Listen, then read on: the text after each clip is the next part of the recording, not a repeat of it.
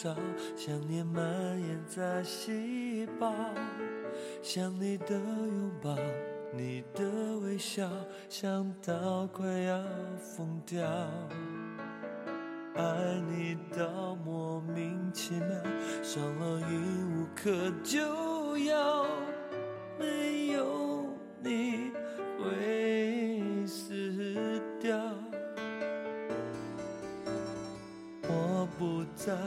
开心的笑，痛苦在胸口燃烧。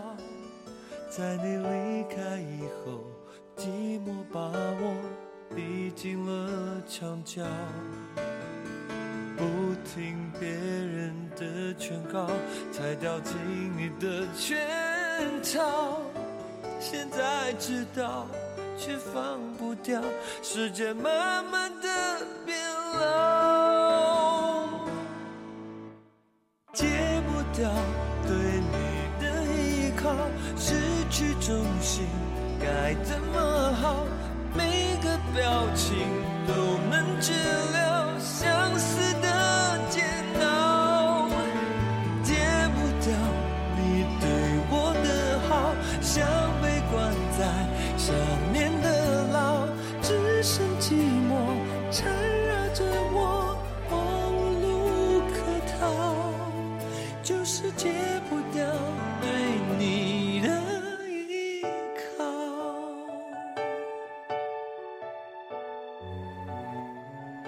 在喧嚣的都市，做温暖的声音，陪伴你，在午夜安静。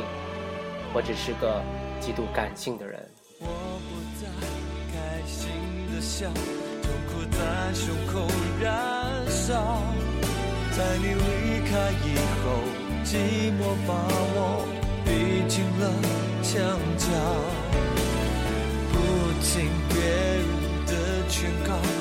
掉进你的圈套。现在知道，却放不掉，时间慢慢的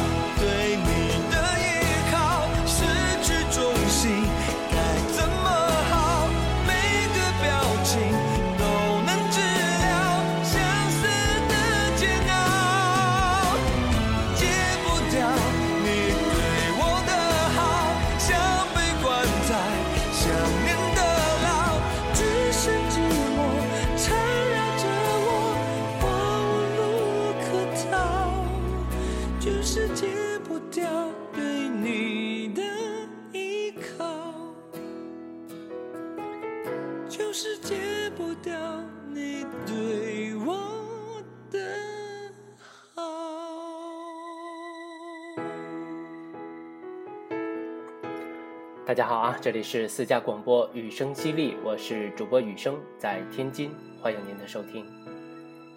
今天节目的开始呢，首先要送出一份祝福。上周日九月二十号啊，农历八月初八，好日子。我认识十年的一对好朋友喜结连理，那典礼的主题曲呢，就是刚刚听到的庾澄庆的《戒不掉》，戒不掉对你的依靠，戒不掉你对我的好。这对恋人走过了三千多天，不容易啊！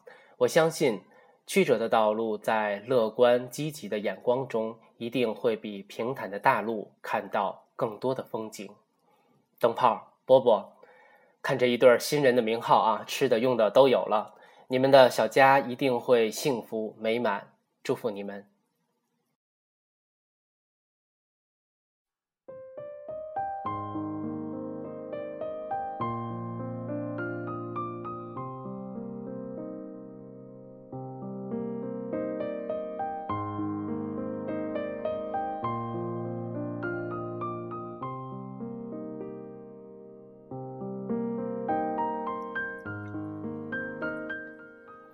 好，今天我们来聊聊九月份的院线电影啊。度过了我们的国产保护月，这个月的电影市场可以说是佳片不断。今天我们先来聊聊引进的影片，无论名头还是势头呢，都以《碟中谍五》和《终结者五》最为声势浩大。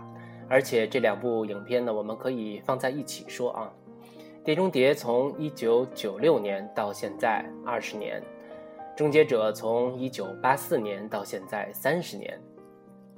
汤姆·克鲁斯经历了一段跟业界大佬的纠葛，呃，施瓦辛格中间当了七年的州长，都曾经显出过心有余力不足的迹象，但如今他们都回来了。系列电影在好莱坞是非常重要的一支力量，《教父》《洛奇》《零零七》《谍影重重》啊，太多成功的作品。这些系列影片大多商业色彩更浓一些，比如《侏罗纪》呃《侏罗纪公园》啊，你可以说是科幻片，但更准确的形容呢是科幻题材的商业片。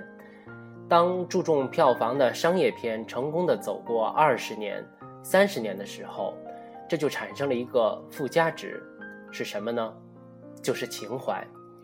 今天把这两部影片放到一起呢，其实就是想说一下“情怀”这个词儿。主要是在看这两部影片的时候，我突然对情怀有了新的认识。那就是情怀不是纯粹的文艺词汇，真不是啊！它深深地扎根在我们过往的每一个用心感受生活的瞬间。也许是一杯咖啡，也许是一个普通人。也许就是一个你无比熟悉却即将被拆除的菜市场。那按照目前大陆对电影最简单粗糙的分类呢，商业片跟文艺片泾渭分明。商业片就是世俗，就是票房，就是文艺青年不耻；那文艺片就是高冷，就是艺术，就是商业末级。但是咱们从《终结者》和《碟中谍》的角度呢？看看“情怀”这个词。首先有情，他们各自第一集出来的时候呢，绝对是商业片，或者说这五集每一集都是商业片，纯粹的商业片啊。你喜欢看这部商业片，也许在后来的过程中你麻木过、不满过，但是只要你看了，那你至少付出了时间跟精力，自然就产生了情分。至于感怀呢？当你看到施瓦辛格满头华发时，当你从一个追逐肌肉视觉冲击的年龄到了如今，再听见那句台词：“我老了，但不是没用。”必须有一股热血充满心间。这股热血不再是年轻气盛时你要冲出去耍拳脚的那腔热血。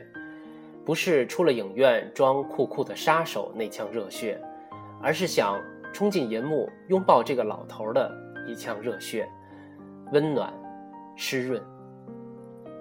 你眼前是一位曾经的健美冠军，是一位前德州州长，更是一位有血有肉的终结者。一部纯商业片，他做了五集，横跨三十年。当剧幕亮起，他又以一九八四年的样子出现在你眼前的时候，你的心仍会小鹿乱撞。这就是情怀。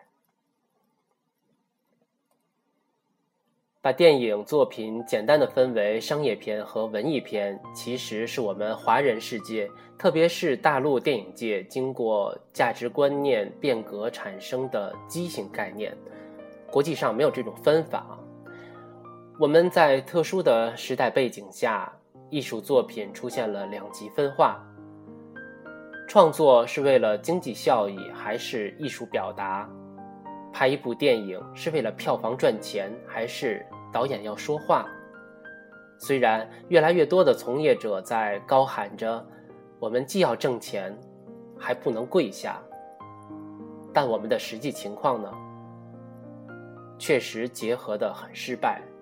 甚至不厚道的说一句啊，很多默默无闻的导演已经把表达变成了赚钱的前奏、铺垫，好像越文艺，越无人问津，在影评界就能获得良好的口碑，然后获得投资的希望就越大，再然后就可以走上商业片的康庄大道了。等到自己名利双收了，才又开始追求艺术表达，但在这个时候，经历了这一番世事的侵袭，往往就不再拥有表达的技术了。是不是因为刻意的分化弄丢了情怀呢？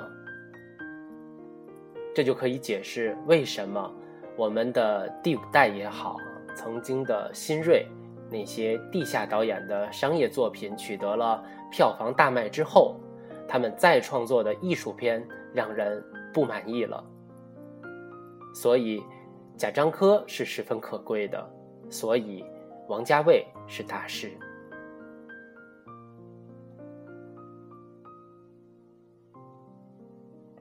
那扯了这么远啊，咱们再回头看《终结者》也好，《碟中谍》也好，他们不仅没有标榜艺术情怀，反而是从最商业的创作角度出发，做好每一集，走过几十年，那情怀自然而然的就产生了。这两部影片有一个共同的脉络，第一集故事性很抓人，那后来的二三十年间这些续集。故事剧情呢越来越不那么突出，但片段式的特技情节却越来的越重要。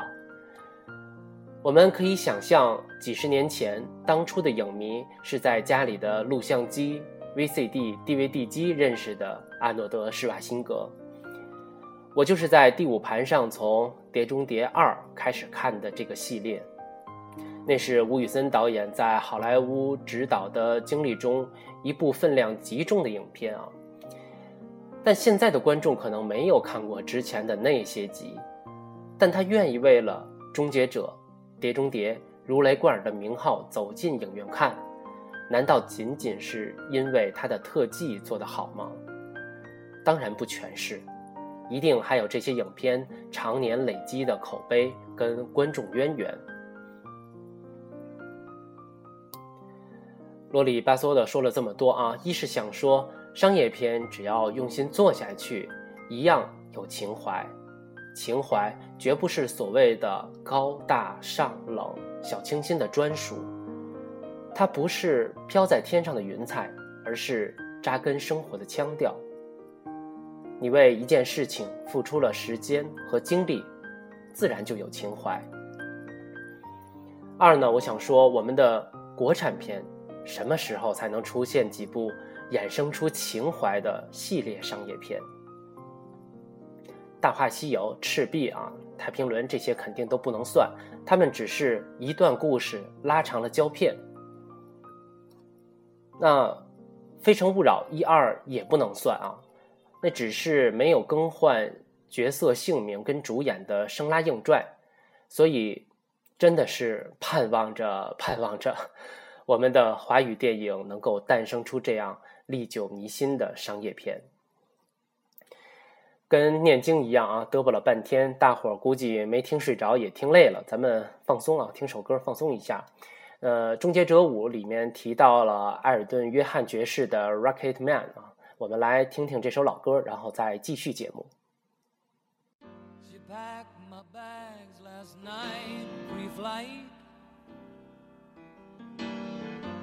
zero hour, 9 a.m.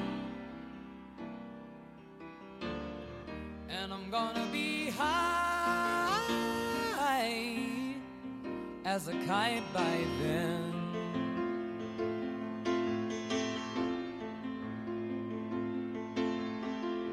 I miss the earth so much, I miss my wife.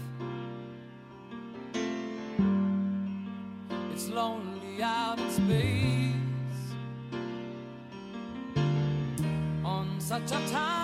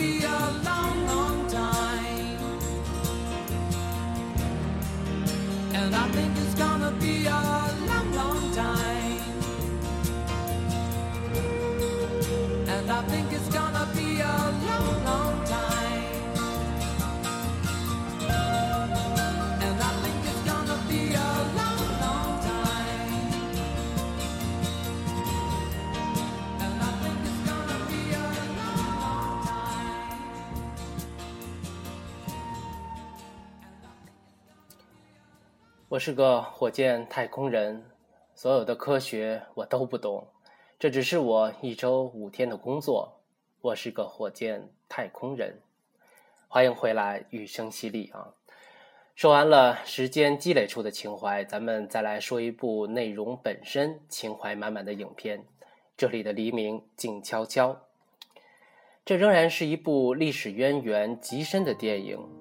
啊，首先，原著小说是苏联作家瓦利西耶夫在1969年发表的一篇中篇小说。1972年由斯坦尼斯拉夫呃拍成了电影，并且夺得了奥斯卡最佳影片，啊，厉害啊！2005年，呃，毛伟宁跟张光北合作导演了一部19集的电视剧。那今年呢，由俄罗斯导演达呃达夫列吉亚罗夫啊拍翻拍成了最新的版本。那不才碰巧读过原著小说，但是电影这是第一次看啊。七二年那个版本确实没看过。我看完这部电影，在豆瓣上给了四颗星，写的简评是对原著细节的成功整合一颗星。冉卡长得很像卡梅隆·迪亚茨一颗星。结尾曲 Loop 乐队演绎的非常赞一颗星。一部以微观角度描写整个战争的影片，让人想起了裘德洛的成名作《兵临城下》，一颗星。我想就最后一点啰嗦两句啊，就是战争片，有一种是大决战，飞机天上飞，坦克地上跑，炸弹可劲儿扔，战士玩命冲。这组镜头是千千万万的爆炸，下一组镜头就是迎着爆炸勇往直前的血肉之躯。那还有一种战争电影，就像《这里的黎明静悄悄》，就像《兵临城下》。红军准尉在乡村也有相好的旅店老板娘，狙击手在防空洞里跟情投意合的女战士也一样可以云雨一番。在丛林里，金发碧眼的女战士有勇敢战死的，也有因为害怕暴露行踪被打死的。苏德两个国家王牌的狙击手互相都有忌惮，同时又骑虎难下的想尽一切办法射杀对方。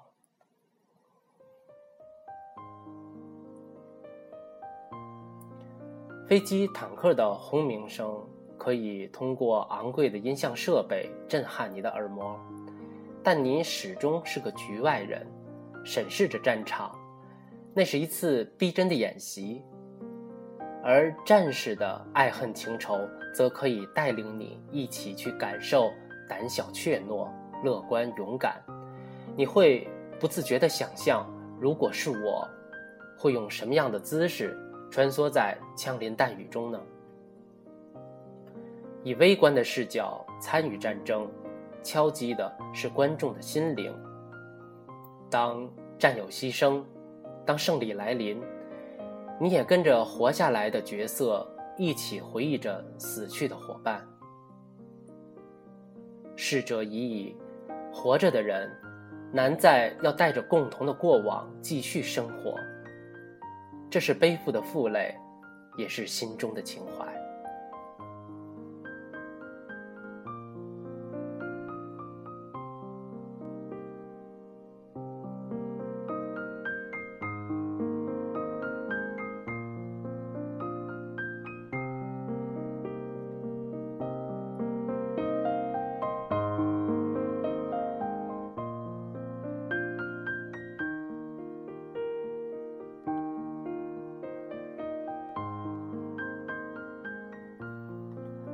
今天要聊的最后一部电影啊，是韩国影片《暗杀》。这部影片一样啊，四颗星，推荐观看。而且非常巧，这个故事跟这里的黎明静悄悄的相似之处不少啊，都是描写二战，一个是写欧洲战场，苏联的卫国战争；一个是写东方战场，朝鲜临时政府在京城和上海两地抗击日本军国主义。都是根据历史的真实事件改编的，都是从微观的战士的角度描写那段战争岁月。那不同之处呢？这里的黎明静悄悄写的是正面战场，是军人之间的战斗；暗杀讲的是隐蔽战线上锄奸的故事，有点像《色戒》跟《黄金大劫案》的合体。全智贤饰演的独立武装狙击手呢，发现要暗杀的目标是自己离散的至亲，但是依然和队员们一起完成了任务。大家要是没看电影呢，光听我这么说，可能会简单的以为是一个被组织洗脑的冷血杀手，为了民族独立大义灭亲啊。其实不是啊，那是抗战神剧的路子。韩国电影作为亚洲的一个重要的板块，绝对不会如此的讲述故事。影片应该是快下线了啊，咱们可以聊聊剧情。前面一直是云里雾里的啊，现在落地儿。这个整个故事呢是比较曲折的，但是没出圈不离奇，剧本很扎实。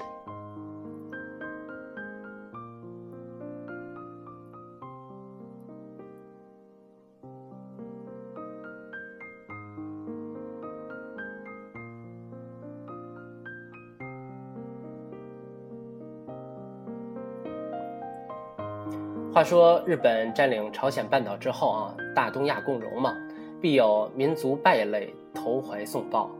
那其中大商人康尹国投靠了日军上层，很自然的也就成为了民族独立人士的暗杀对象。在一次暗杀行动中，杀手连失败被捕，那康尹国的两个女儿走散了一个，被送到了隐藏在满洲国的朝鲜游击队。二十二年后，成为了一名优秀的狙击手，这就是全片的女一号全智贤。为了方便我说您听，咱们就不说角色的名字了啊。全智贤的名号已经非常非常大了。那在上海的朝鲜临时政府呢，委派他回到朝鲜的首都京城，完成一项暗杀任务。暗杀的目标恰巧正是他的卖国贼父亲和当时的日军司令。整个过程中，所有人、所有的角色都不知道他们的父女关系。影片沿着二十二年后的这次暗杀任务的线，一点一点地揭开了父女关系。一，杀手连当年被捕后叛变成为日本特务的真相。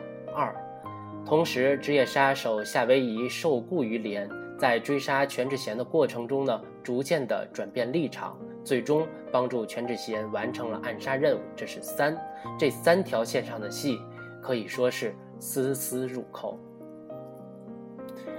所有人都是有人性的，伤人、亲日到底、残忍的杀妻灭子，这是一种人性啊。女儿虽然是抗日战士，但在面对举起手枪的父亲时呢，难以下手，这也是人性。如果是国产片，很可能就开枪了啊。女儿没杀父亲，那谁杀的呢？转变立场的职业杀手。有人说，这不也是抗日神剧的路子吗？他不杀，弄出个职业杀手动手，而且本来这个杀手呢是要杀全智贤的，最后反过来帮着全智贤杀父亲，这是不是太神了？没有逻辑啊！哎，您别着急，咱们细细道来。首先，这个杀手夏威夷出场的第一个任务就是杀掉日本流氓，这说明他至少不害怕日本人。日本是统治者吗？他还敢杀？第二个任务，他看到连队长给他们的目标照片是穿着军装的全智贤时，问了一句：“为什么要杀他们？”那连队长骗他说，这三个人是潜伏在独立运动中的日本特务。夏威夷接受了任务，说明他可以杀叛徒。注意啊，除了杀日本人，还可以杀帮助日本人的朝鲜人，这些都是铺垫。在杀全智贤的时候呢？他亲眼见到了全智贤在刺杀日本驻朝鲜的总司令，他才迟疑了。日本特务是不会杀日军总司令的。就在他撤离现场的时候，他亲眼看到了一位朝鲜的卖花姑娘被总司令的儿子残酷的射杀。这时已经到了一个朝鲜籍的职业杀手隐忍人性的临界点了。日军总司令的儿子呢，误以为他是日本的海军军官，非常客气地邀请他参加婚礼。于是，他在所有朝鲜同胞众目睽睽之下，离开了血案现场。走的时候，周围肃立的朝鲜平民，有些目光是憎恨，有些是胆怯，但投射在他心里，全都变成了鄙视。何正宇这场戏表演的非常非常到位啊，非常棒。离开时的眼眸中既有羞愧，又带着无限的坚定。这种坚定是要杀了这个日本官二代的那种杀气。所以这名职业杀手的转变是层层推进的。如果大家还觉得不合理，一身绝艺的朝鲜青年为什么不报效祖国，而是变成职业杀手呢？影片在最后又揭开了他的身世。日本占领朝鲜以后啊，一些亲日派的韩国大佬的子女，就是上流社会的富二代们，组成了杀父联盟，约定相互杀掉彼此的父亲。明白吗？夏威夷就是其中的一个，出身贵族。当他完成了自己的刺杀任务之后呢？就开始随处的流亡，成为了职业杀手，所以他敢杀日本浪人，所以他敢杀朝鲜汉奸，所以他敢在全智贤面前，面对汉奸的父亲无法下手时，断然的扣响扳机，这一切都是合理的。编剧真的太棒了啊！说到这儿呢，我们再来看全智贤的身份。其实他也是亲日派大佬的孩子，只是他和所有人都是在最后才知道要杀的是自己的父亲。杀父联盟是朝鲜日据时代时流传下来的一个传说，无论是否真实的存在过，导演都扣响了这个悲伤的题目。我相信这段历史在韩国人的心中是有情节的。影片中的全智贤和夏威夷，他们分别代表了明知与未知两种情况的富二代，都要弑父，才能推进抗日复国的民族大业。这就是战争带给个人的悲剧。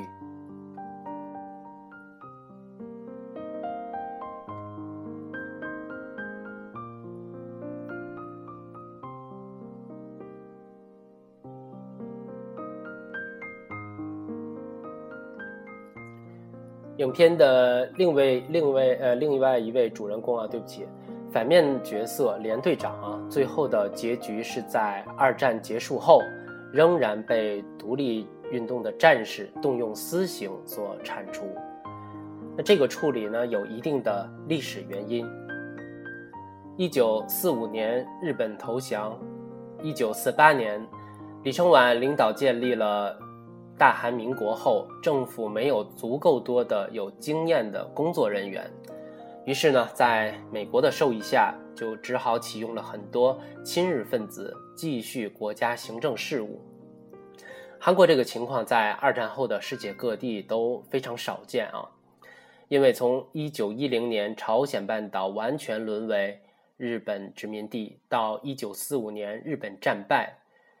三十五年的日据时期，一下子上哪儿去找没在殖民政府里工作过的，还会那些政府业务的人呢？不可能。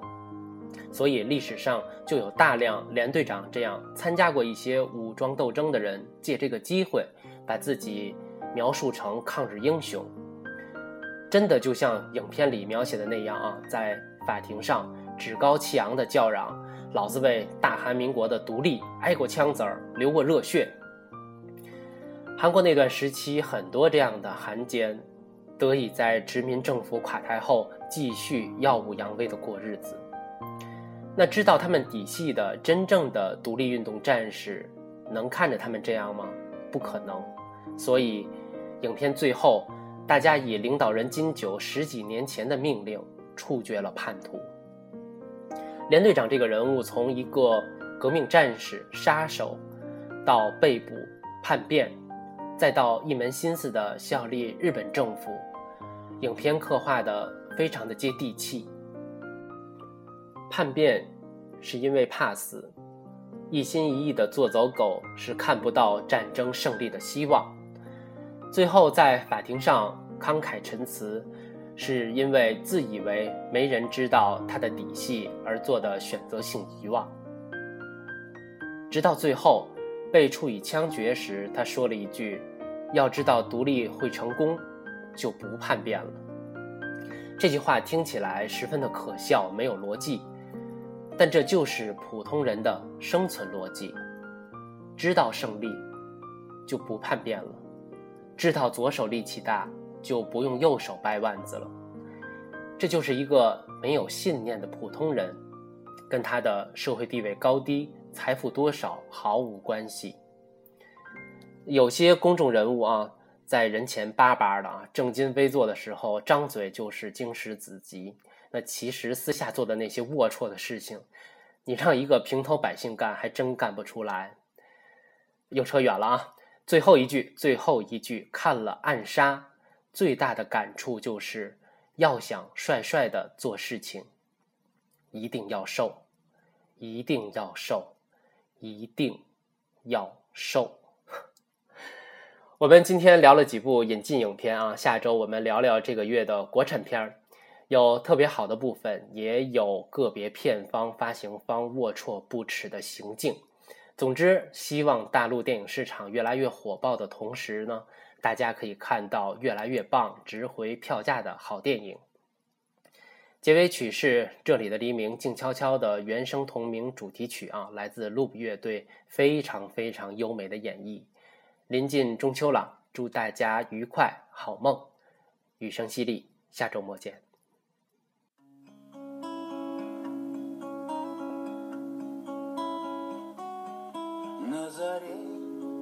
Ходил по росе утром ранним, Ветер странствий сбивал тебя с ног. как солнце чужой, когда ранен, И не знал всех значений дорог, И не знал, что путь так далек, А дорога вела от порога. Шелковистой была, а порою была словно зверь. И ломалась и гнулась дорога, И кричала мне эхо, не верь в тишину, Ты эту не верь. А зори здесь тихие, тихие, Пинтами туманов покрытые, Озера багрянцем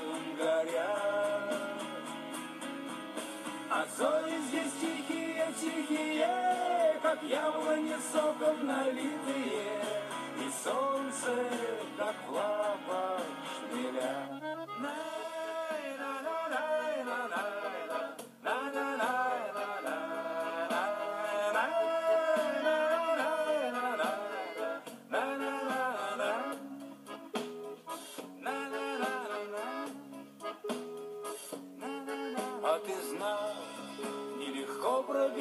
Пробираться в тумане,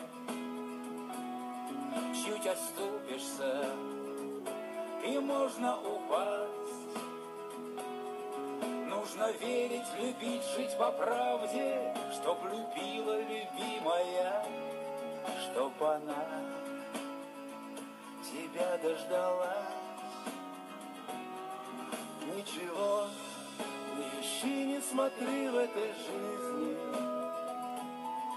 Это сердце все есть у тебя.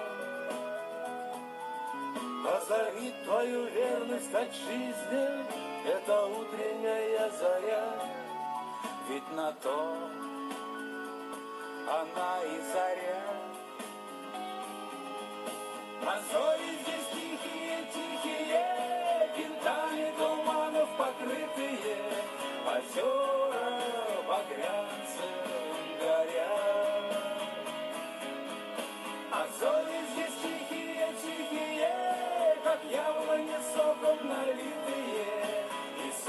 сердце, как власть.